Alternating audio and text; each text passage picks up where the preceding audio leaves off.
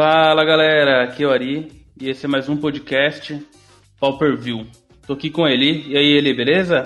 Fala Ari, tranquilo? E aí pessoal, tudo bem? Tranquilo. É, hoje o episódio é bem bacana, a gente vai falar sobre Ultimate Masters. É, mas antes de começar esse episódio aqui, a gente vai para os recadinhos. Vamos falar do último episódio para quem ainda não ouviu que foi como obter melhores resultados no Magic. É, esse episódio a gente gravou com um amigo nosso, aqui de São José dos Campos, o Lucas Valente, ficou bem bacana.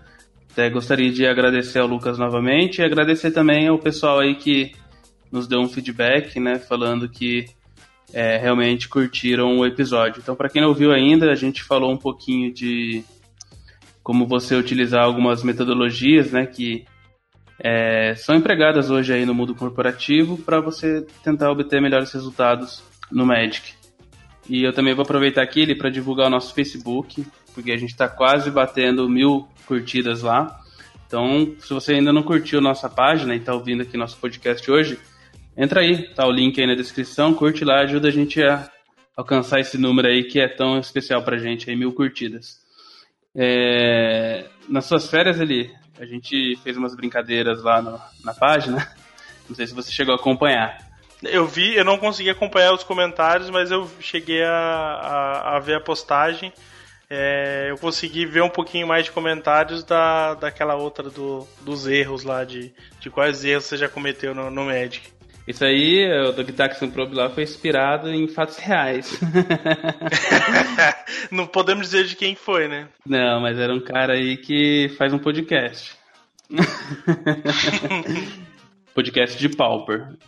Inclusive, o, ca... o outro cara que faz o podcast junto com esse cara é... cometeu um também né, de dar um Mystical Teachings na fase de combate para buscar um Rolling Thunder e matar todas as criaturas de um outro amigo que participou de um podcast recente com a gente, inclusive. Não, mas foi bacana mesmo. É, essas interações com a galera lá, a gente fica vendo cada história, cara. Cada história, então a gente vê muita coisa absurda que de quem tá começando e que vira clássico, né? Histórias clássicas, né? Foi muito bacana isso aí. Então, para quem não curtiu ainda, é, o link tá aí, é, Pauper View, procurar lá no Facebook também você vai achar nossa page. E curte lá, porque você vai ficar sempre informado do, do que tá acontecendo no Pauper, quando tiver anúncio de ban, inclusive teve um anúncio recente aí, não teve nada banido no formato. E a gente sempre divulga lá, beleza? Acho que é isso, né, Eli? Acabou os recadinhos? Isso aí, bora falar de Ultimate Masters. Você já viu o recadinho do esqueleto pro He-Man? Nossa, eu tenho até medo de perguntar. Não, não vi não. Então eu vou botar aqui o recadinho do esqueleto pro He-Man e depois você escuta o podcast pra ouvir. Beleza? tá bom. He-Man! Você é um filho da puta, He-Man!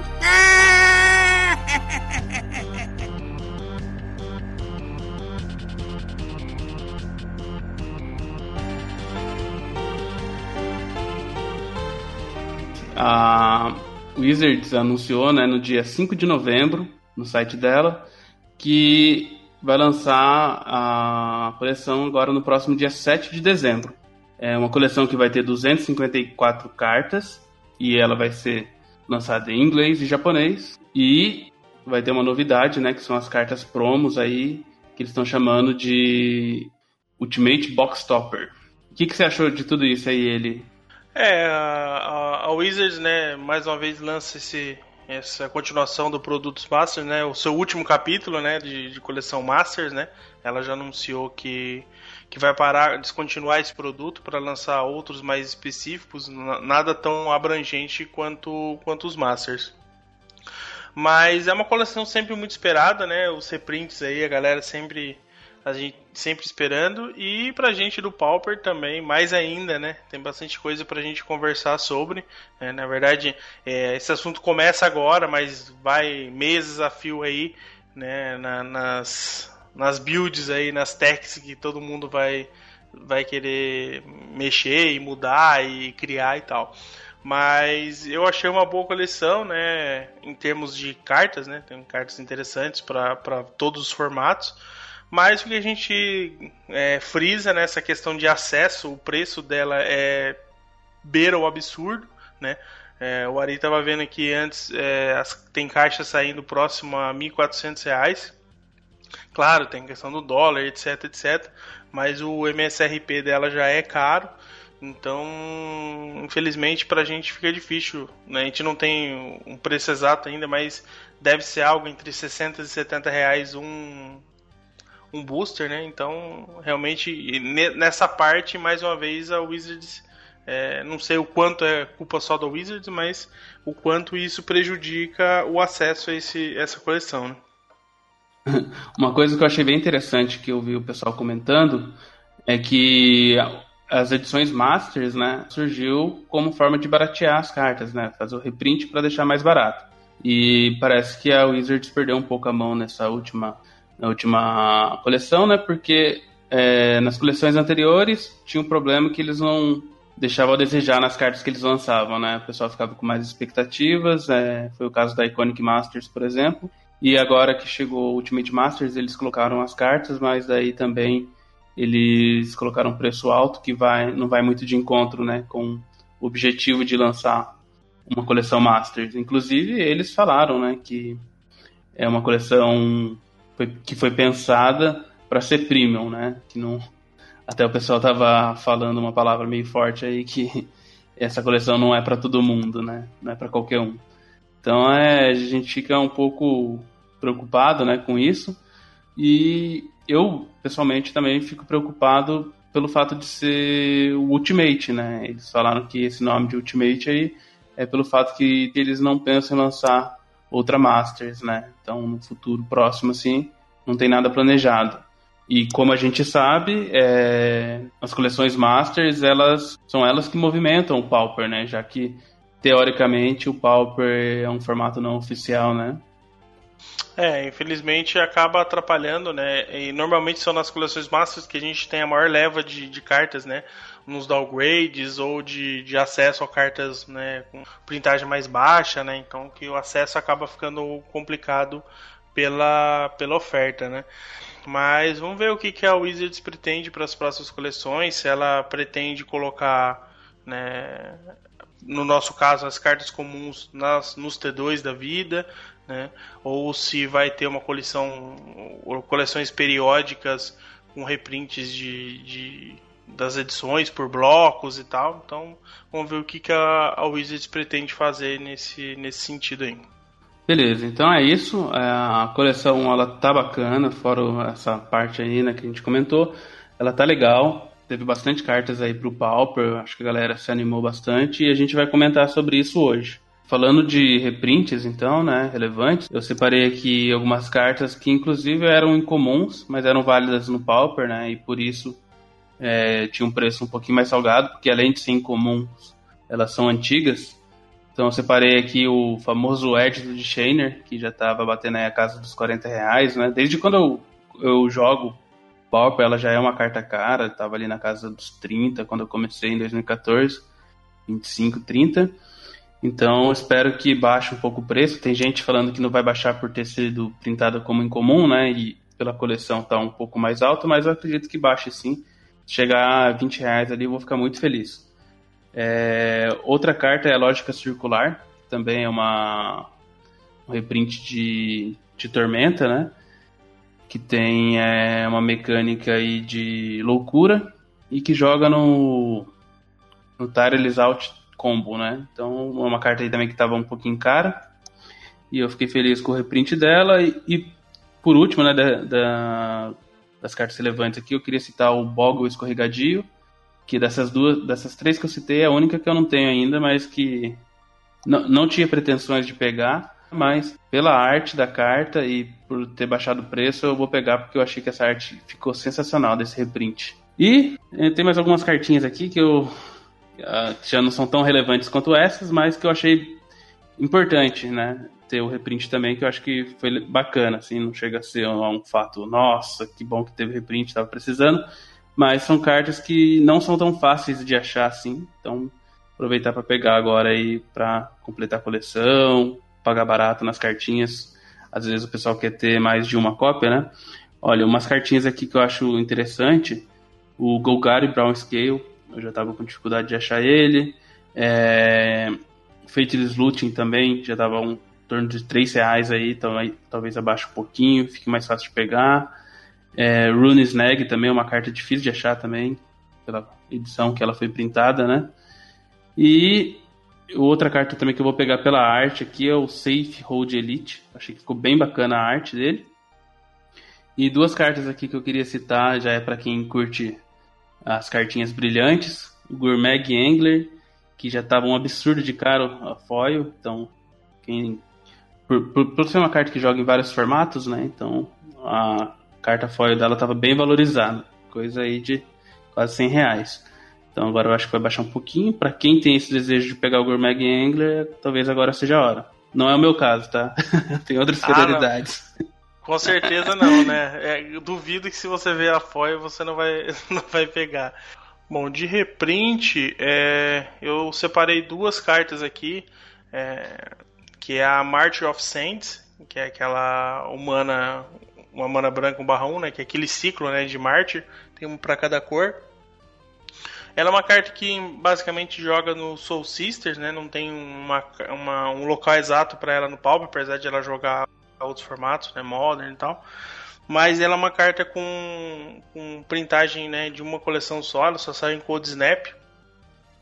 Então foi bacana sair de novo essa carta aí. É uma carta que, que vale a pena para quem gosta de, de coleção, né? Você ter o ciclo e tal. Então acho que vale a pena. Ela já estava com um precinho mais salgado aí na, em NM, né? E outra carta que eu achei bem relevante o reprint foi o Lave Spike, né? É uma carta tão clássica aí do, dos Burns, né? E que pra gente no Pauper já tava ficando bem salgado conseguir uma cópia, né? Aqui hoje na liga, a primeira loja que tem uma, uma tem pelo menos quatro unidades já está saindo perto dos 20 reais. Então é, conseguir essa carta aí já, já complica. Então vamos ver o quanto, pra, o quanto que vai reduzir o valor dessa carta aí quando ela for lançada, que é uma carta que basicamente só joga no burn, mas ela é imprescindível nesse deck, né?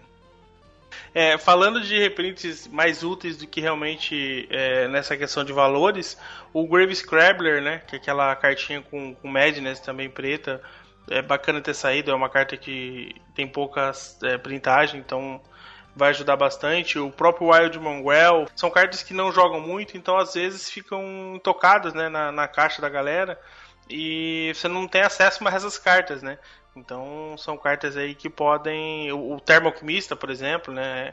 Cartas que só jogam basicamente no Pauper e a galera não põe na pasta e tal, fica às vezes jogada, né? E acaba é, inflacionando a carta aí à toa, né? É, eu acho que é sempre importante ter carta barata, né? O reprint dessas cartas aí que não são tão caras, né? Mas pelo menos vão ficar mais baratas ainda, mais em conta.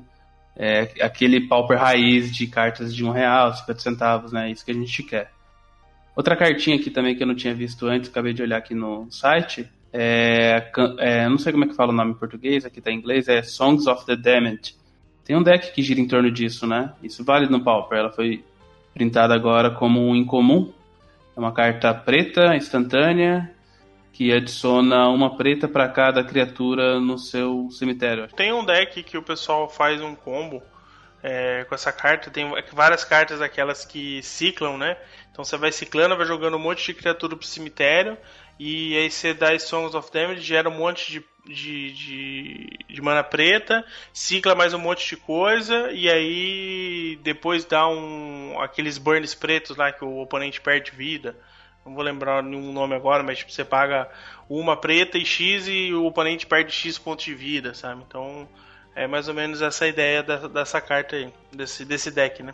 Ah, legal. É aqueles decks tem uma galera aí que curte fazer coisa diferente, né? Que não tá muito na Eduardo. é.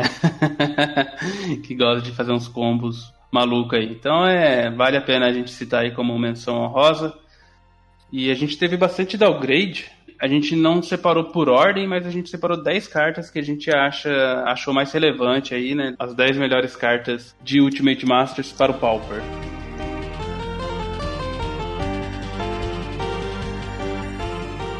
começar aqui então por uma carta preta, que o nome dela é, é Moan of the Unhallowed.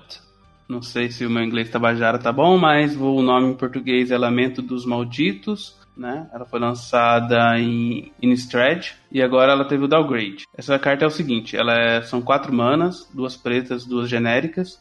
É um, um feitiço que cria dois tokens de zumbi 2/2 e tem flashback 7 sendo cinco genéricas e duas pretas. É, o que, que, você achou dessa carta aqui, ele? Olha, eu gostei dela, ela tem versatilidade, né, pela questão do flashback. É, no Pauper a gente sabe o quanto é forte você ter cartas com flashback, a gente fala bastante aí do Chainers e um dos grandes motivos ela tá tão forte aí no formato é o flashback, né? Então eu não, não vejo ainda um, lugar específico para ela. É, uma pessoa me comentou, não lembro aonde, em algum grupo de WhatsApp, que poderia surgir, por exemplo, um B-Pieces. Hoje tem um deck, é o Pieces of the Puzzle, né? Que é a carta, aquela carta azul, que você olha, que você olha cinco e que você pega duas mágicas instantâneas ou feitiços e coloca na sua mão e o resto no cemitério. É, hoje você tem a versão UR, né? Porque você tem o, o, essa dos Minotauros, você põe dois Minotauros 2/3 com haste. É, essa é uma opção, é, aparentemente menos forte do que o, o dos Minotauros, mas ela tem a grande vantagem de você é, poder fazer castelo duas vezes, né? Então isso faz muita diferença porque no, no Pieces hoje você tem basicamente quatro cartas que fazem oito criaturas, né? Então eventualmente você pode acabar pegando um deck com muitas emoções que vai lidar com suas criaturas e você não vai conseguir ganhar, vai ficar dependendo de burns. Então essa carta é, dobra a sua possibilidade, né? A sua quantidade de criaturas, então isso pode acabar fazendo diferença. Né? Isso sem contar em builds que o pessoal vai inventar com o Tron, né? É aquela ideia né, de tudo joga no Tron, né? Então qualquer qualquer é, os teachings da vida, né? Os teachings da vida pode se favorecer dessa carta, né? Porque ele entra no momento que ele consegue controlar o jogo e e lidar com as criaturas do oponente. Então você vai lá, baixa isso aqui e consegue é, finalizar o jogo não depender apenas do mil. Mas ainda não tem uma casa para essa carta aí. Lembrando que ela é feitiça, hein? Ele não vai querer pegar ela com Mystical Teachings, não, hein? É, ainda castar no passe ainda, né? não, mas é, falando sério aqui, o interessante dela no puzzle é porque ela não é vermelha, então ela não toma Hydro e ela não é instantânea, então ela não toma Dispel. Porque são, o Dispel e, e a Hydroblast são cartas muito fortes aí contra esse puzzle, né? São acho que um, dos melhores sites contra, contra ele. Eu não, eu não joguei de puzzle, mas eu imagino que seja assim. E até o puzzle, eu vi que ele estava jogando com umas cartas aí de Ravnica, com aquela carta que são quatro manos para anular, sabe? Abafamento malicioso e com uma carta também de Ravnica que é azul e vermelha. Hipótese fulminante. Então tava uma, uma pegada bem diferente daquela lista que usava os Minotauros. Essa não usava, ela acabava matando com burn e o, as cartas ficavam voltando do cemitério. Então o cara castava um é, um raio, e colocava o raio do cemitério no, no deck de novo, e comprava de novo e dava raio, e, e o deck dele sempre ficava ali com umas 6, 7 cartas e nunca acabava, sabe? Então ele. Você achava que ele ia perder por mil e o deck ficava rotacionando ali. Depois até a galera pode dar uma procurada nesse deck novo aí, que é um, sei lá, uma, um update do puzzle. Não sei se ele é muito competitivo, mas eu vi a galera testando aí no mal quando saiu o Ravnica. É, o R consegue fazer de tudo, né? Então a gente pode esperar qualquer tipo de deck aí dessa cor. Mas o que você falou é verdade. Realmente o fato de fugir de spell de, e de Hydro, né? Vai fazer muita diferença para fazer essa carta ser, ser mais jogada. Beleza. É, vamos para a próxima carta aqui. É o Vorme Imprudente. É uma carta vermelha. Uma criatura Vorme. É, cinco manas, três genéricas, duas vermelhas, é, 4-4 Trump. E ela tem Madness pagando duas genéricas e uma vermelha. É, é essa, essa questão do, do Madness né, incita a galera sempre a, a pensar em alguma coisa diferente, né? Pelo, pelo custo, né? Bem atrativo, né? Três manas por uma 4-4 Trample é muito forte, né? Em qualquer formato. E realmente ela é uma irmã aí do, do do Vorm arrogante. E não, não, não consigo ver assim o, o RG Madness é, sendo tão forte, porque o problema de CRG é ter cartas para gerar o Madness, né? Você ter cartas para descartar. Ah, beleza, você tem o. No vermelho você tem várias Faithless Lutem, Faithless Lutem, né? Que é, é, aquelas outras que. de. de aquelas outras de duas manas que você compra duas cartas, né? Tem uma. É... Vou abrir aqui o. Foi mal. Eu abri uma lista aqui e vou falar as cartas que eles estão utilizando aqui para descartar, tá? Pode ser? Pode sim. De, de criaturas, eles usam o Wide Mongrel. Você pode descartar uma carta para ele ficar mais um, mais um, né? E mudar de cor. Tem o Insolente Neonate também, que, que essa lista aqui tá usando. Daí de criatura é isso.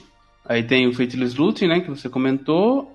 E tem aqui o Tormenting Voice, que a pessoa está usando. Ela não está usando aquela Cathartic Reunion que você comentou, mas está usando Voz Atormentadora. Mas enfim, continua aí. Não, é, é que é, acaba sendo que uma build que já existe, né? Tipo assim, a estrutura do deck já existe e eu não vejo que, que essa carta vá fazer o deck ser muito mais forte. Ah, beleza, mais uma opção, tal. Só que você tem que pensar o seguinte: você, vai ter que colocar o deck em torno dos oito Worms, é, os quatro vermelhos e os quatro verdes. Então, assim, é, você tem que pensar bem no deck. É, não vai ser um combo, mas ele vai ser aquele negócio. É descartar, descartar, é, ter as manas ali, três manas, é, descartar, baixar, né, baixar os worms e tal. Então, assim, não vejo que ele vai ficar. Posso estar totalmente enganado. Pode ser que daqui a pouco tem lista fazendo 5-0 aí e tal, e realmente a, o deck se supera. Mas assim, eu não vejo o deck sendo é, Tier 1 por causa do, do Vorm. Realmente o Vorm é muito bom. Para mim, o Vorm, esse Vorm vermelho vai possibilitar outras versões de Madness. Um Rakdos, por exemplo. Você pode fazer um R, tirando o valor do Madness. Então, assim, vai melhorar ou possibilitar a criação de outros decks com temática de Madness. Então, eu acho que o RG Madness pode ser a, a casa mais óbvia nesse começo, mas eu ainda acredito que um Rakdos ou um Izete com, com Madness tendem a ser, tirar mais valor dessa carta do que o, o RG. Bacana. Só para finalizar aqui do RG, eu acho que essa carta ela vai jogar no lugar da Vampira Sanguissana, que é uma carta que tem loucura 2 e é 4/1. Então eu acho que ela deve entrar aí no lugar dessa carta. É, eu ouvi bastante gente comentando que, que meio que já tem lugar ali. O que nem você falou, acho que é isso mesmo. O deck vai ficar um pouquinho mais forte, mas eu acho que não é nada que chega a falar assim, nossa, o deck começou a jogar agora por causa dessa carta. Porque se você for olhar esse deck RG Magnus aqui, pelo menos com a build atual aqui, é, você tendo criaturas 4/4, eu acho que o deck que já existe hoje e faz isso de uma forma melhor é o Affinity, né? Que você consegue colocar ali as 4/4 com mais facilidade do que ficar tentando descartar e utilizar o Madness, sabe? Então, às vezes, lá no, no Affinity você consegue colocar vários Miring Force num turno só, e estando com várias 4-4 ali no, no campo, né? Tem toda aquela agressão que o Affinity já tem. Esse deck aqui parece tentar fazer a mesma coisa, só que de uma forma um pouco piorada, não sei.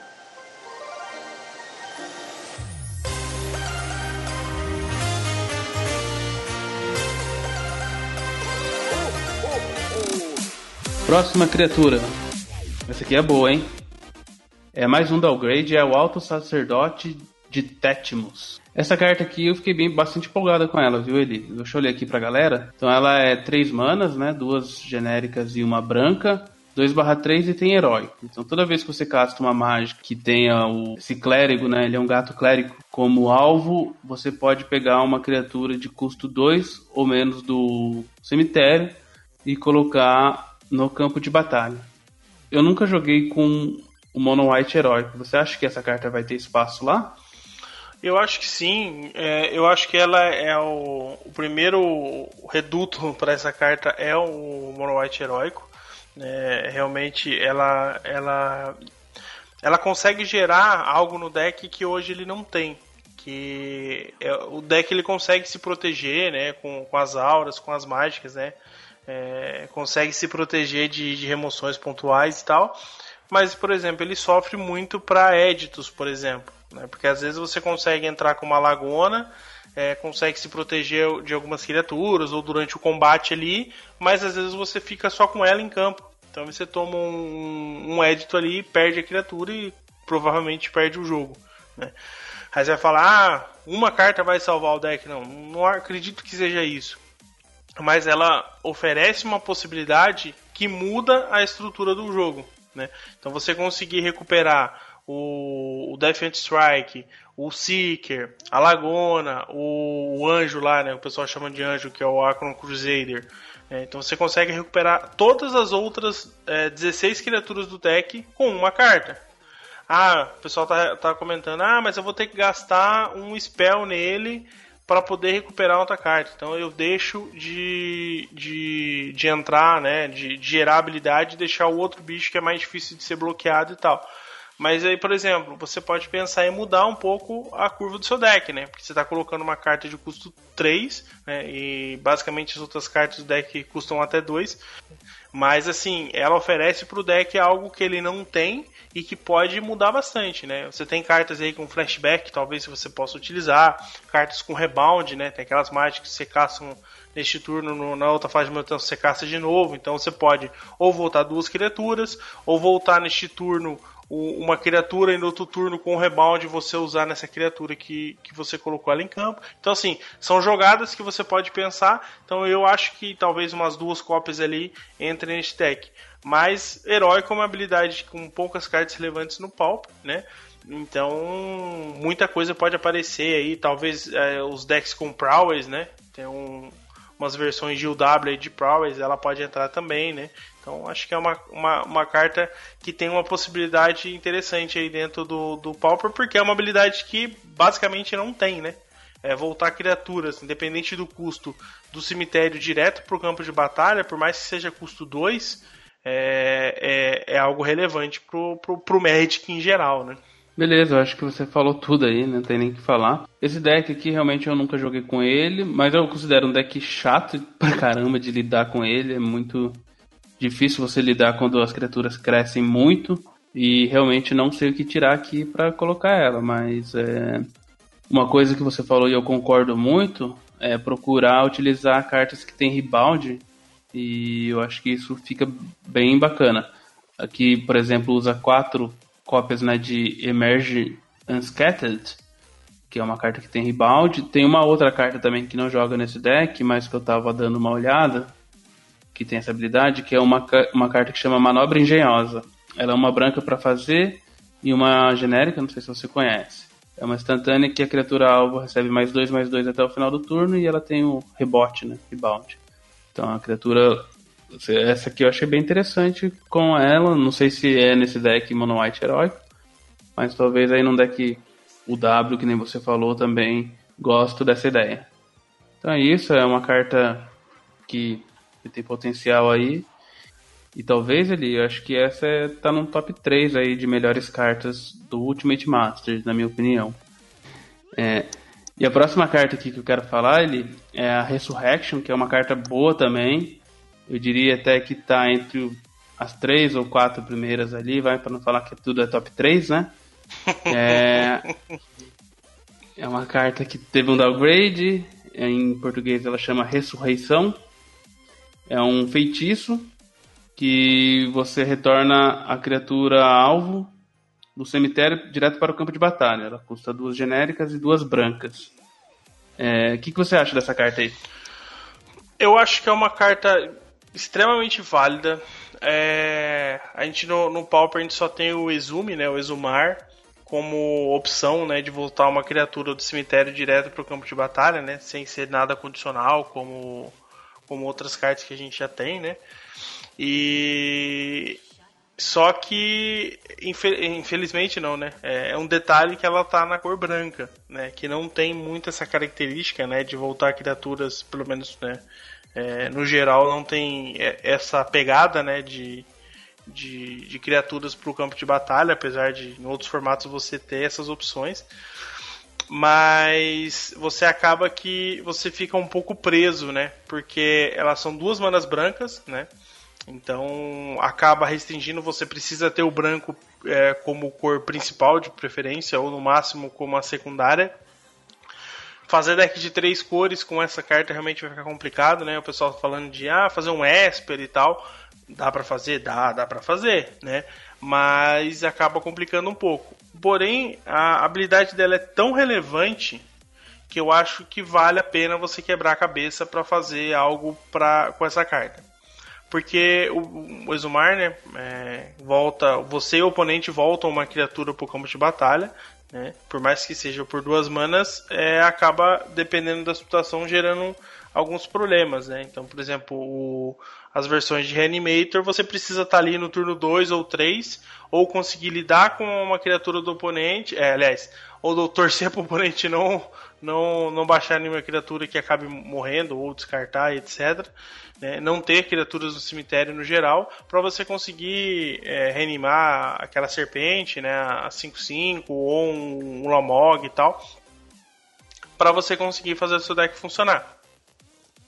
Essa carta, como volta só sua, então você está livre para fazer qualquer tipo de, de, de, jogada inicial aí e aí depois conseguir reanimar o, a sua criatura. Então, assim, é, possibilita N coisas. É, até um detalhe, nessa coleção saem algumas cartas brancas que se utilizam de descarte. Né? Então o, o, branco tem alguma outra criatura, uma outra carta aí que, que possibilita você descartar, né? E, e assim você conseguir talvez fazer o, o seu jogo. Então, assim, é uma build totalmente nova, é uma carta que realmente pode, não vou dizer que vá mudar o formato, né? Porque ela vai ficar, ela tá numa cor que a gente sabe que né, você não tem decks é, mono whites que sejam extremamente fortes, e também por ser quatro manas vai acabar não afetando tantos que já tem hoje porque eles são agros, né? Então tem, tem muitas possibilidades aí, nada totalmente certo, mas para mim com certeza ela tá aí, eu, eu, vou ser um pouquinho mais ousado, vou falar, ela tá no top 5 aí meu de, de, de cartas de, de Ultimate Masters pro, pro Pauper, né, que sofrer esse, esse downgrade. Uhum. Uma coisa importante que eu acho que você falou aí é o fato de você não se preocupar com o cemitério do, do oponente. E isso é uma coisa que me incomoda muito nos decks Reanimator que existem hoje, que são decks que não tem remoção. Então o cara, se você for ver bem a lista, pelo menos a Admir, né, não usa remoção. Então, por exemplo, eu já joguei essas partidas de de Delver, né, de Scred, e foi muito tranquilo, porque o cara não removendo meu Delver, não removendo meu Ninja e não removendo minhas fadas, eu fico jogando bem tranquilamente. E na hora que ele consegue colocar os bichos dele, eu já consegui agredir ele bastante. Ou é, se ele colocar um Gourmag ou colocar a serpente, né, azul no caso, que não tem atropelar, não tem evasão, eu fico ali dando os jump blocks até eu terminar de finalizar ele, ou com com raio ou algo do tipo. Então isso faz com que eu não jogue com deck, né? O fato dele não jogar com remoção, porque se você joga com remoção, você tem que se preocupar do cara voltar um, sei lá, um Moldrifter talvez pro, pro jogo. Então essa carta vai te livrar disso, como você falou, acho muito importante.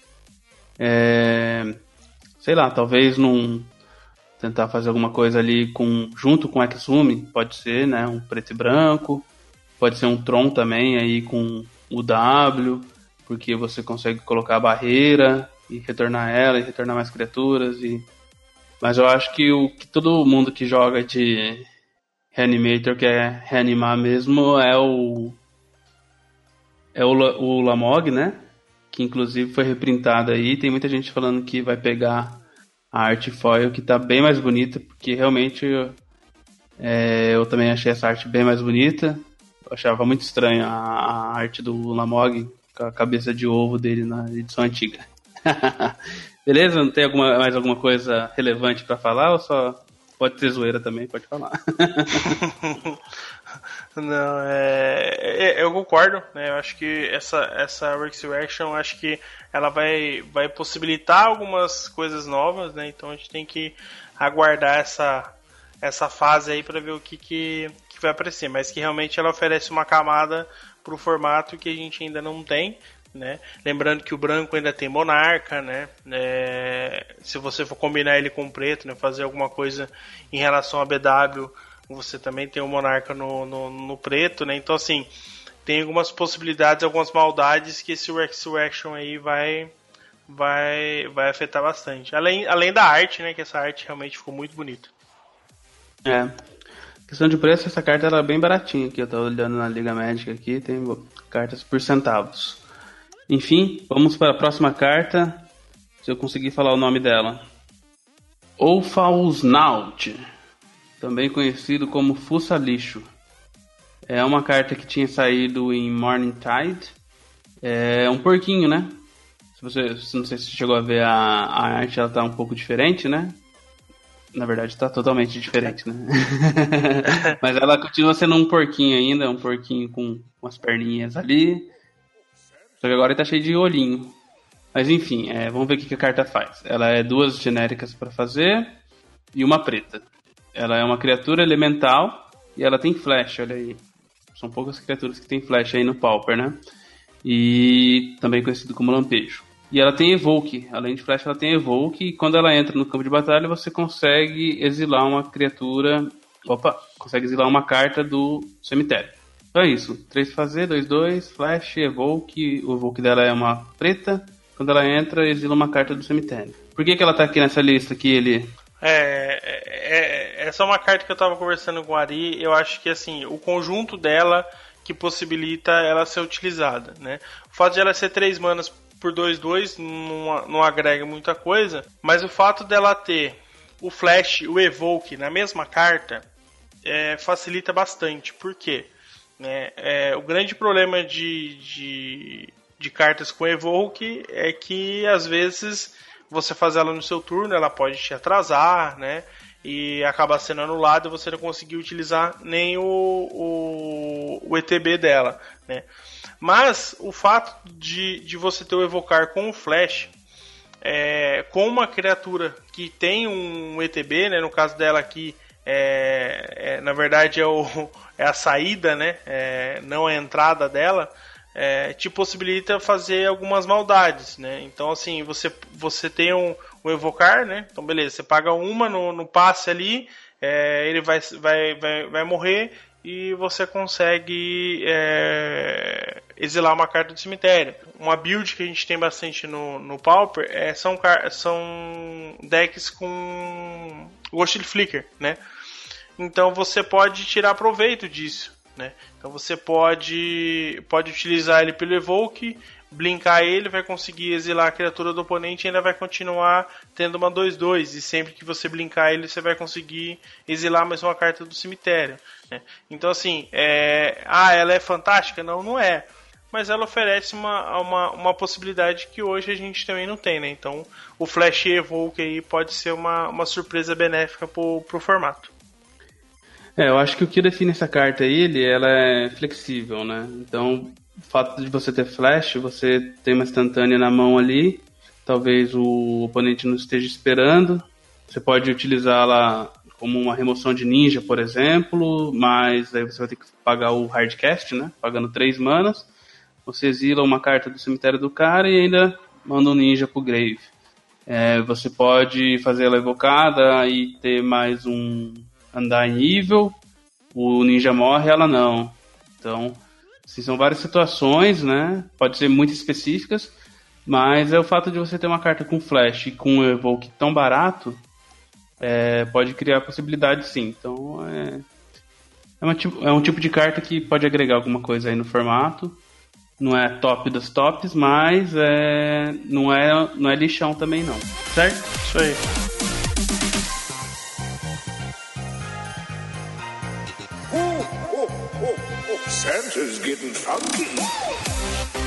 Beleza, vamos para a próxima carta que é o Dimir Guildmage. Essa carta aqui, rapaz, deixou a galera ansiosa porque ela foi spoilada, mas no começo né, da temporada de spoiler e todo mundo achou que ia vir mais Guildmage, né? Ia vir todo o ciclo e não veio. Mas veio o Dimir Guildmage. O que, que é o Dimir Guildmage? Ele é o mago da guilda de Mir em português, é, custa duas manas. é, híbridas, né? Pode ser tanto vermelha, é, vermelha, preta ou azul. Você faz em qualquer combinação ali, de mana preta e azul. E é uma criatura 2-2. Tá? E ela tem duas habilidades que você pode ativar. É... A primeira habilidade é, são três genéricas e uma azul. O jogador alvo compra uma carta. Então você faz isso no momento que você poderia fazer uma, um feitiço. E a segunda habilidade dela é três manas genéricas, uma preta e o jogador alvo descarta uma carta. É, lembrando que você não precisa virar ela e que ela é um mano mago. Bom, é, por que, que essa carta está na lista aqui? Ele conta para nós. É, o mesmo seria um, o mesmo caso do, do Fuça Lixo aí. Ela tá aí pela versatilidade, né? Você tem uma carta aí de um custo é, convertido baixo, né? Duas manas para uma criatura 2-2, então é um corpo ok. E tem duas habilidades muito relevantes, né? Você comprar cartas ou fazer o, o oponente descartar. Claro, tem essa questão do drawback, né? De só poder fazer isso no momento que você pudesse fazer um feitiço. Mas a versatilidade dela é que, que dá o, o tchan aí pra situação. Né? A gente já sabe que é, a combinação azul e preta realmente consegue controlar bem a partida. Né? E então você poder te oferecer carta de vantagem ou oferecer ao seu oponente o carta de disadvantage, né? É, é, fazer o seu oponente descartar cartas é, realmente influencia demais na partida. Né? Então assim é uma carta que é, não tem o lugar exato ainda, né? Ah, vai entrar aqui, vai destruir. Não, mas é, porque ela tem uma, uma certa pegada de mid-range, né? Então você precisa de um de um, de um deck assim e hoje você não tem ainda né, no, no nessa essa combinação de cores é, preto e azul. Claro, você pode usar é, só em decks azuis ou só em pretos, né, mas você não vai conseguir utilizar a habilidade é, total dela. Né. Mas eu acho que existe possibilidades, né? É uma cor, são duas cores versáteis, então você consegue pensar em alguma build é, puxada aí mais pro, pro mid-range que talvez você possa tirar um proveito maior dela. Uma reclamação é, enorme que eu faço aqui em relação a essa carta, não necessariamente a essa carta, né? Mas na verdade é o fato de a, de a Wizard ser lançado apenas um dos Guild Mages dessa, desse ciclo que tem mais nove, né? São os 10, as 10 guildas estão presentes é, nos Guild Mages e só o Dimir que saiu.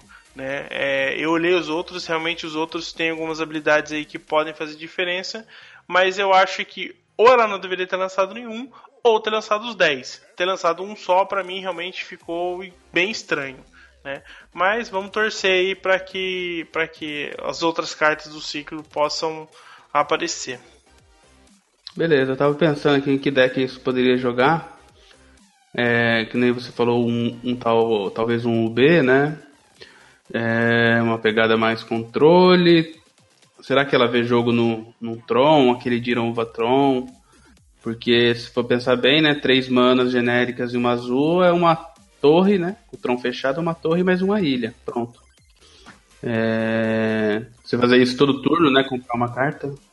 É, fazer uma versão de, de, de UB-Tron, né? Pode realmente ser, ser boa. Ou alguma versão de UB Teachings é, que tenha mais criaturas, né? Que seja mais voltadas aí para conseguir ter um, um, combate melhor. De repente você consegue dá para desenvolver alguma coisa e, e, e, e, né?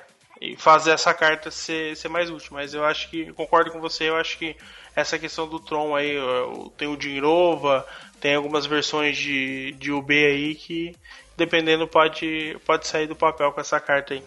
É, eu acho que ela combina bem com Dirova, porque imagina você fazer o cara descartar uma carta, depois você faz um Dirova, então é, você pode, é, como se diz, é, aumentar ali sua eficiência de descarte, entendeu? Pode beneficiar. Não sei se é, é alguma coisa viável, mas é algo que eu pensei. Eu vi gente falando também, mas aí era testes, sabe aqueles testes mais malucos assim, que é, de colocar essa carta em deck de mil. Tem isso também. Não sei se funciona muito bem não, mas é uma ideia e sempre tem um professor Pardal aí para colocar essas ideias em prática e ver se funciona ou não. Ah, sim. É, o que você falou do Jinrova pode ser útil, sim, porque é, o Jinrova ele é mais efetivo quando você, quando o oponente não tem cartas na mão, né? Porque aí você vai devolver uma permanente para a mão dele e ele vai ter que descartar aquela própria permanente. Né? Então, com essa carta você consegue eliminar as cartas da mão dele, né? É, é, e aí você tirar o máximo proveito do Jiroba. Ah, claro, você pode descartar essa carta no próximo turno, sim, mas a ideia é você conseguir fazer tudo isso num turno só, né? Então, o oponente tem uma carta na mão, você vai lá, descarta a carta dele e, e dá um flick no Jinova, por exemplo. Né? Então, acho que são opções aí bem válidas e a gente sabe que o Tron aí gera 10, 15 manas aí com uma certa tranquilidade. Beleza.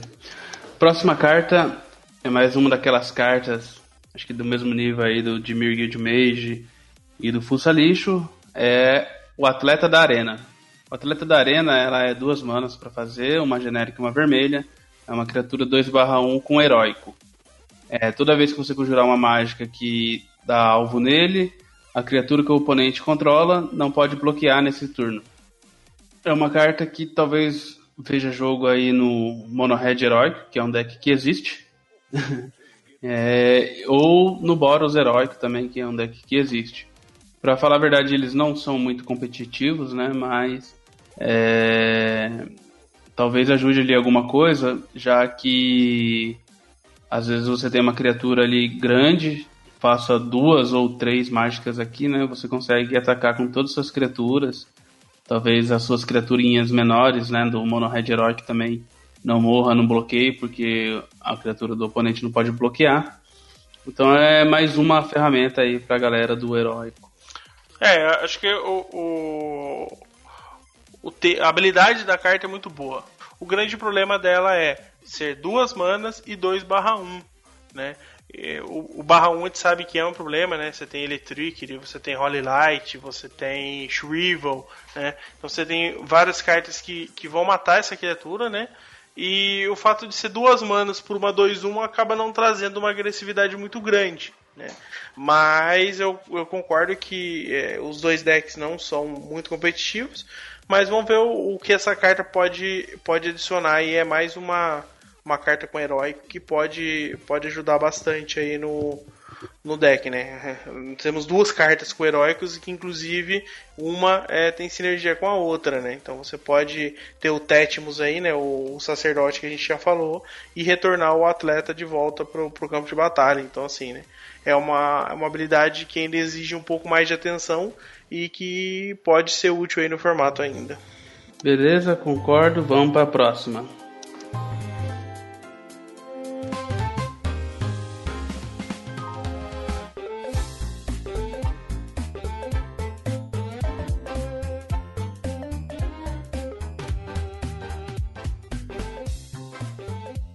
Em português, abominação ulcerosa.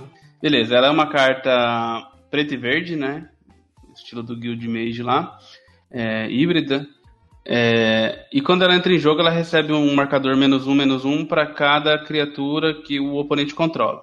Então ela é uma 4, 4 mana 6 barra 6, mas se o cara tiver é, criaturas ali, vai diminuindo o poder e a resistência dela. Então esse aqui eu acho que vê jogo mais aí alguma coisa controle, né? Para você baixar ela aí com no máximo uma criatura do oponente. Mas é uma árvore de respeito, né? 6/6 hoje em dia, né? Então, se bem que, por exemplo, se você tiver ela para bloquear um Gourmag, né? As duas vão morrer porque se o cara tem um Gourmag, ela vai estar 5/5, mas ela só tem um marcador quando ela entra, né? Depois se se, se o Gourmag entrar depois, não vai não vai dar um marcador, né? Ah, Ótima observação, cara. Excelente. Então é isso aí. É, e, e, que deck você acha que ela pode jogar então ali? Olha, eu acho ela uma carta muito interessante até pro próprio Mono Black, né? É, é uma curva né, é complicada ali, porque curva 4 você vai ter Tendrils, você vai ter o Thorn, né? Então acaba sendo um slot ali meio complicado mas ela poderia muito bem substituir um Gourmag. Ah, o Gourmag é melhor, ele entra mais rápido. Sim, mas o Mono Black não quer colocar Gourmag no turno 3. Né? Ele quer colocar ali no turno 8 que você já tem uma outra criatura ali e o oponente talvez tenha uma ou outra criatura, você consegue fazer uma troca, você consegue forçar o oponente a fazer um champ block, né? Então essa carta pode substituir muito bem o, o Gurmag, além do que se você estiver enfrentando o Gurmag e ele não estiver na mesa, obviamente, na hora que ela entrar, ela vai estar 6-6 ela para qualquer coisa. Né? Ela para a própria serpente do Affinity, que é 5/6, né? que era o, o, o, bicho maior que a gente tem aí. Então, realmente, o poder dela, né? A, a, aliás, o poder e a resistência, né? O, a habilidade dela de combate é realmente muito forte. Né? Ela pode entrar em versões como, por exemplo, é, versões de Teachings, né? Que você vai poder baixar ela aí quando o, oponente não tiver mais criaturas, né? Ah, vai jogar no Tron. É, não acho que ela vai, vai ser tão, tão relevante assim no, no Tron, mas poderia ser, ser utilizado. Né? Ela entra mais ou menos na mesma ideia do, do Guild Mage, né? Ela vai se favorecer mais de, de decks mid-range, talvez mais puxados para o control, que você consegue ali é, remover algumas criaturas do oponente e em algum dado momento você conseguir baixar ela com o menor número de criaturas é, possível, né? Então, decks que tem bastante remoção vai, vai tirar um, um bom proveito dela.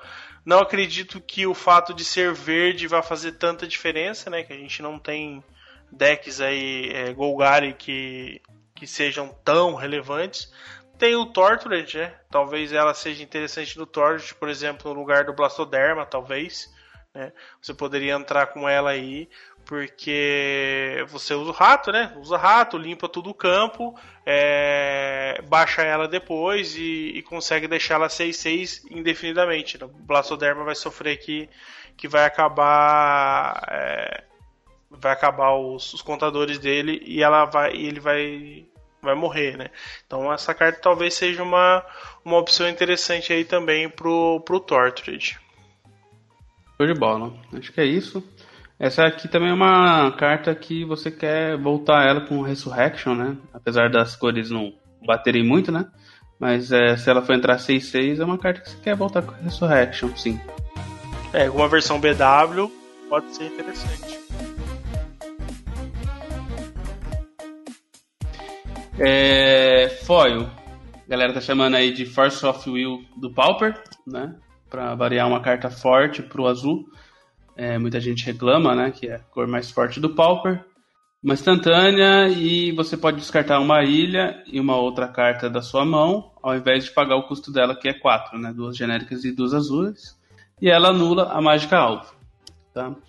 É uma carta que está dividindo bastante opiniões aí na internet. Tem gente falando que vai jogar, tem gente falando que não vai jogar nada, tem gente que fala que trocar três cartas por uma no Pauper não é tão interessante. É, diferentemente do Legacy, né? Que você joga ali com Force of Will e você anulando uma carta extremamente forte no turno 1 do oponente, é, você consegue não perder o jogo por causa da carta. Foil é, tem é, dividido as opiniões então da galera. Bom, o que, que eu acho? Eu acho que ela tem alguns decks que ela pode ver jogo sim. É, os decks que eu acho que ela pode ver jogo são Tribe é, e o B. Esses são os decks que, que é o B Angler Delver, né? Esses são os decks que eu, que eu aposto de primeira que ela vai ver muito jogo. E talvez ali no Mono Blue, não sei se é tão interessante pro Mono Blue, mas são três decks que usam Gush, né? Eli, qual a sua opinião sobre essa foil? É, primeiro que ela não, não brilha tanto, né? É, é quase uma frustração você ter essa carta. para quem vê o nome dela em português, é, é, é frustrar, tá? Aqui, aqui meu, se o, podcast não der certo, a gente vai pra Praça Nossa. é, eu concordo, eu acho que a primeira. Os dois primeiros decks que me veio à cabeça realmente foi o, o Out e o, o B, né?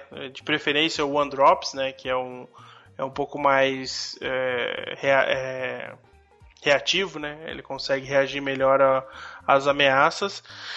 É, mas eu concordo, essa questão do 3 para 1 é, acaba te fazendo pensar bem, né? Então, assim, descartar uma ilha, ok.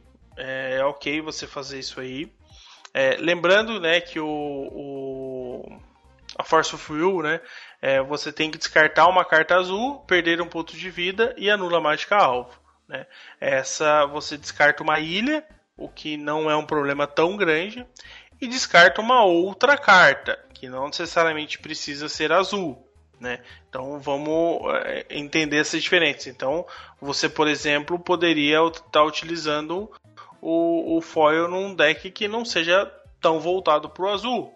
Né? Então isso é um, é um detalhe. Ah, você quer uma ilha. Até não é tanto problema. Né? É, você tem formas de conseguir buscar, você pode ter um Ashberries e tal, etc. É, mas assim, é, ela, ela é uma carta que assim cheira o último recurso, né?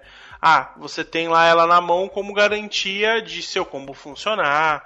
É, por exemplo, no R Blitz, por exemplo, que tem mais ou menos a mesma ideia do Tyrell Out, você conseguiria fazer algo do tipo né? Você conseguiria dar um Gush, né? Que é a grande combinação que o pessoal fala que o Gush tem que ser banido do Pauper porque saiu o foil.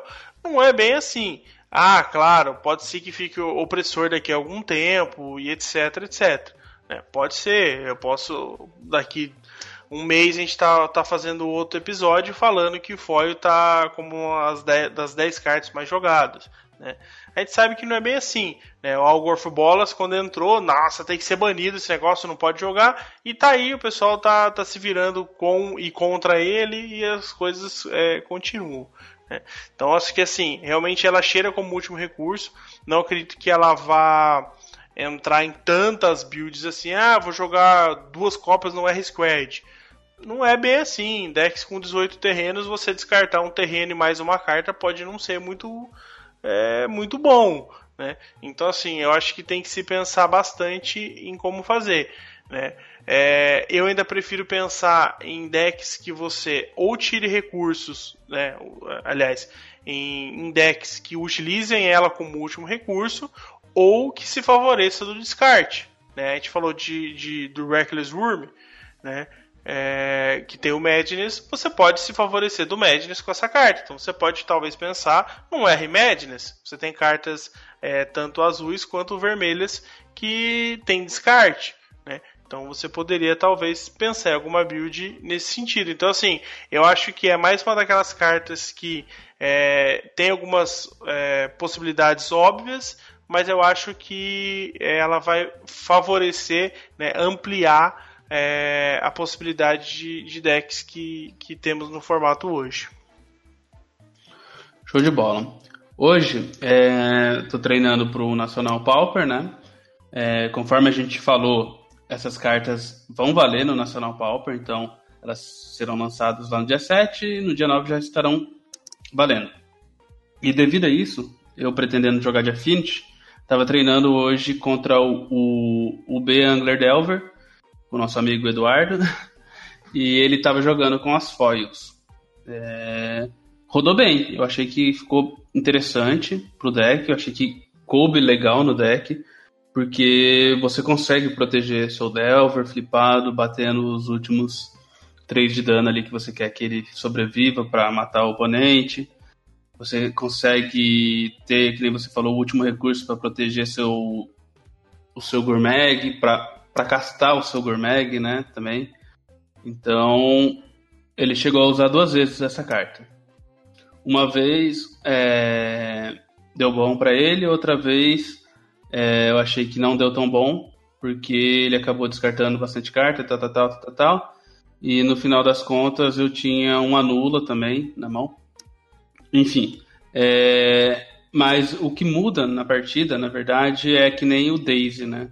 Você começa a jogar em torno dessa carta. Então, uh, às vezes o cara tira no pós-side e você fica jogando em torno dela ainda. E isso atrasa muito você, sabe? Então, você não tem muito o que fazer, né? Você vê que o cara tá todo virado ali.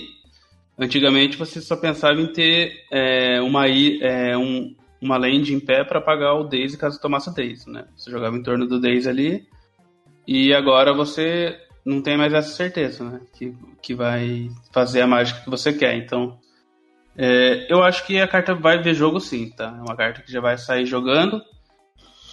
E pra galera, né, que é do time aí do, do Bunny e o Gush, né? Tem uma galera fazendo um apelo já na internet aí grande para banir o Gush. Eu acho que seria uma pena banir o Gush por causa de foil. E assim, eu sou da opinião que tem que deixar o formato rodar mesmo. E se tiver opressor, é, bane foil, né? Você fez uma coisa que deu merda. Você vai banir outra coisa que estava funcionando? Bane o que deu merda.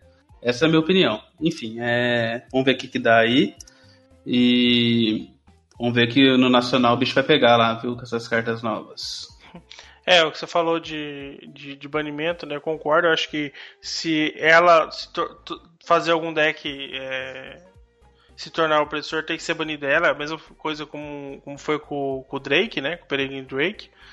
Então acho que a ideia é realmente o pessoal tá abusando, os decks estão indo para um lado só, é, bane ela e segue o jogo. Né? O que eu acho interessante é que todo mundo tem medo quando o, qualquer deck azul passa com duas ilhas é, destapadas, né? Agora, fi, pode ser, com tudo tapado que o anula pode vir ainda. Né? Então oferece mais uma, uma, uma coisa a se pensar para quem joga contra azul. Né? Sim, sim. É, mas é aquilo, né? Tem que ver o que realmente vale a pena é, você fazer para você disponibilizar esses recursos aí, né? Que você vai estar tá descartando. Realmente tem que ser uma coisa que vale muito a pena. Por exemplo, você anular um. Tá jogando de mono blue, anular um Electric, né? Que vai matar todas as fadinhas ali. Então, é, aí vale a pena. Mas se não, vai ser uma carta que muitas vezes você vai ficar com ela na mão ali e muitas vezes um Spell Priest resolveria para você e você vai estar com uma carta que pode que você não quer descartar nada da sua mão, sabe? Então assim, ela não é uma carta que vai jogar em todo o deck azul. Tem que ter o Gush, tem que ter é, valor na mesa para você proteger ou uma coisa muito forte que o oponente vai fazer, um Lamog, assim. Então não é, não é toda circunstância que ela vai ser ótima. Eu acho que essa é a impressão que eu tenho. Tem que ir no deck certo ali. É... E falando de fadinha, né, já encerrando o assunto, não sei se você tem mais algum comentário sobre foil. Não, tranquilo. Pode. Vamos passar. A próxima carta aqui é uma carta que vai complicar a vida das fadinhas, no meu ponto de vista, e é a carta que mais gerou expectativa, reclamação animação da galera, que é o Fire Ice. É uma carta aí que era de Apocalipse, que é uma edição, né? De 2001, se eu não me engano, foi da época ali que eu comecei a jogar, 2001, 2002, então é uma das minhas edições favoritas. É... Eu não jogava com vermelho e azul na época, eu jogava com Golgari, e remeteu bastante nostalgia essa carta aqui, né? Porque eu jogava muito contra ela. E é um downgrade aí que promete abalar o Pauper. Então vou falar então pra galera que não tá sabendo ainda, mas acho que a maioria do pessoal já sabe. O fogo, né? Que é o Fire, é uma genérica, uma vermelha, uma instantânea. Ela causa 2 de dano dividido entre criaturas e jogadores da forma que você quiser. O gelo é uma azul e uma genérica é, uma instantânea também, que é, vira permanente alvo e você compra uma carta. Não dá para castar as duas cartas, tá? Tinha gente pensando aí que podia castar as duas cartas e tava achando a carta maravilhosa, descobriu que é uma ou outra, né? Ela não tem aquele fusão, né? Se não me engano, que é a, quando você pode fazer as duas. A princípio falaram muito que vai jogar muito no Scratch, concordo que eu acho que ela tem espaço ali no Scred, mas também concordo que o Scred vai ser um dos decks que, que vai penar um pouco com essa carta. Na minha opinião, é, essa carta vai ver bastante jogo em outros URs, né? Assim, não, não que ela vai ver mais jogo no, em outro UR do que no R-Scred. É isso que eu quero dizer. Eu acho que ela vai ser mais importante para um deck UR Control, um R Blitz, um, sabe, aquele R Puzzle, do que talvez ela vai ser pro R Scratch. Tá? E ela vai ser uma carta muito boa para jogar contra o R Scratch. O que, que você acha de tudo isso, Eli? É, eu, eu, concordo que, que ela vai acabar entrando por razões óbvias, né? De, pelo Square ser o deck UR mais forte, ela vai acabar entrando. É, eu não acredito particularmente que ela seja fantástica de main deck no Squad, porque primeiro ela é um, um burn, entre aspas, de custo 2, né? Ah, ok, ela tem a versatilidade, mas a gente sabe que o Squad tem problemas sérios com mana, né? Não problemas sérios que, de, de Zikai, etc. Mas ele tem apenas duas montanhas no deck, né? É, eventualmente você cava, cava, cava para você conseguir os seus terrenos e, e às vezes você sofre ali para chegar na, na, na, na, terceira, na quarta mana. Acontece isso bastante. E a vantagem do, do Squad é que você tem é, várias cartas de custo 1. Né? Então você tem o raio e você tem é, o Squad, que são cartas né, que removem criaturas por custo 1. Então, assim, eu vejo ela com um potencial maior para jogar no side. Ah, cabe duas copas no meio deck? Talvez caiba, mas você vai ter que desestruturar um pouco o deck e tirar alguma cantrip, ou você tirar algum algor, ou você vai mexer nos seus burns. Então, assim, a versatilidade dela é a maestria dessa carta, né? Você poder matar e, ou é, é, virar uma lembrar que, é, que é uma, vira uma permanente, né? Não é só criatura. Né? No Pauper não faz tanta diferença, mas pode fazer diferença em algumas situações. Então, assim, é, é realmente uma carta muito forte. Ela tem muito potencial nos decks UR. Né? É, ela tem potencial até no Tron, se você quiser pensar nisso, né? Porque um dos grandes problemas do Tron são, são é, é o mono, mono blue, né? Então você conseguir remover os dois Delvers que ainda não fliparam, é, duas fadas ou fazer em resposta a uma segunda fada. Então eu acho que assim é uma carta muito forte, com um potencial muito grande, mas assim é, eu não acredito que, que ela vá é, entrar assim no squad, como todo mundo falou, e que vai destruir tudo e tal. Mas eu acredito que ela vai ser testada ainda algumas vezes. Mas como você falou, eu acredito que em, em versões de UR né, que não sejam o squad, é, talvez ela tenha um valor ainda até maior. Uh, você falou de Burn, né? Eu lembrei daquele Thermal Delver também, que é um deck que abusa mais do Burn, então talvez ela veja jogo ali também. E acho que é isso, né, Eli? É, a gente falou aí das cartas mais relevantes do, da, da coleção. É, tô com bastante expectativa aí para ver como que vai ser depois. Principalmente pelo fato de dessas cartas valerem aí no, no Nacional Pauper. A gente já confirmou com a organização, né? Como elas vão sair no dia 7 de dezembro no mall, elas terão elas serão válidas no campeonato. Então não vai ter muito tempo de testar né, essas cartas. Então, pelo menos em outros campeonatos, né? Então vai ter o, o Last Chance, que vai ser na Domain também, um dia antes, no dia 8, e no dia 9 já vai já vai estão já estarão valendo essas cartas. Então, não sei. É... O ano passado, se eu não me engano, é, também tivemos as cartas de Modern Masters recém-lançadas na época do, do GP, do GP, ó, do Nacional, e acabou que o deck que ganhou foi um deck que não estava utilizando nenhuma dessas cartas, se eu não me engano. Foi o Affinity, né, do Alexandre, um grande abraço para o Alexandre. É, eu acho que, que a coleção é, promete bastante é, mexidas né, no, no Pauper. É, tem poucas cartas aí que realmente tem potencial para é, realmente alterar o metagame, né? É, mas eu, eu acredito que foram boas adições, né? Teve algumas aqui que a gente não falou, mas aí são acho que são 19 ou 20 cartas que tiveram o, o né? Então tem muita coisa aí que pode aparecer aí de surpresa e, e realmente melhorar algum deck.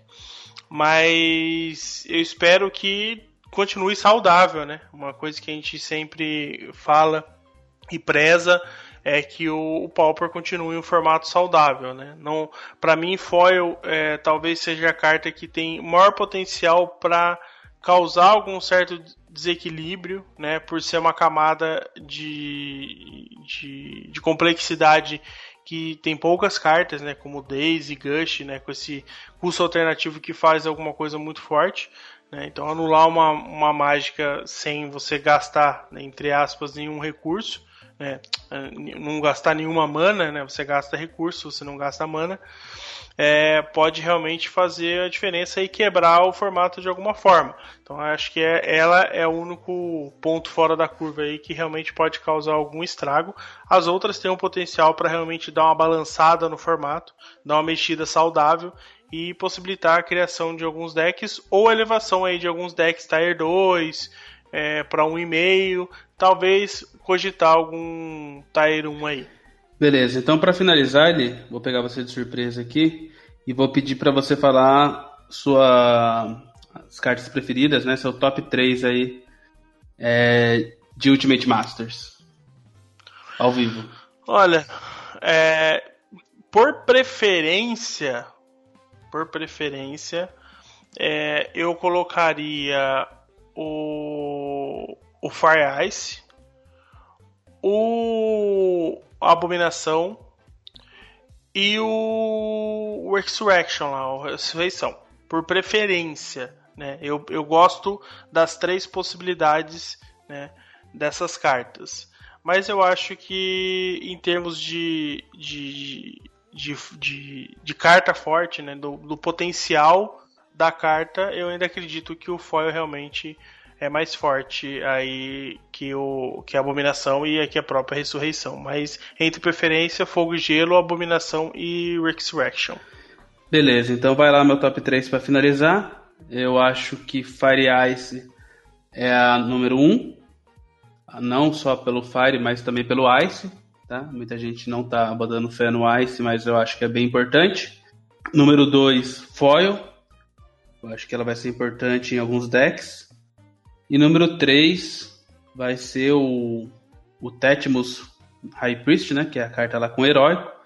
Eu acho que vão conseguir colocar ela em algum deck aí que.